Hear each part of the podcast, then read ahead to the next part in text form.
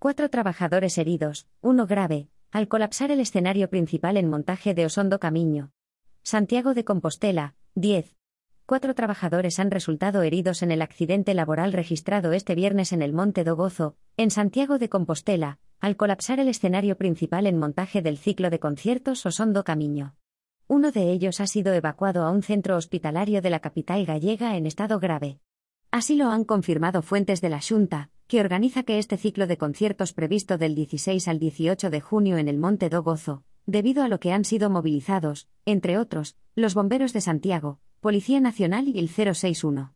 Fuentes de la Junta han detallado que sobre las 12,30 horas se derrumbó la estructura del escenario principal del ciclo de conciertos, que estaba en montaje, por algún fallo debido a causas que se investigan. Como consecuencia de este accidente laboral, se han desplazado al lugar ambulancias de urgencias sanitarias de Galicia 061, así como efectivos de bomberos de Santiago y patrullas de la Policía Nacional. Debido a este siniestro, uno de los trabajadores ha resultado herido grave, y ha sido evacuado en ambulancia al Hospital Clínico Universitario de Santiago, mientras que los otros tres recibieron atención en el lugar de los hechos por heridas leves. Hasta el Monte do Gozo se han trasladado diversas autoridades autonómicas y municipales, entre ellos el director seral de Emergencias, Santiago Villanueva.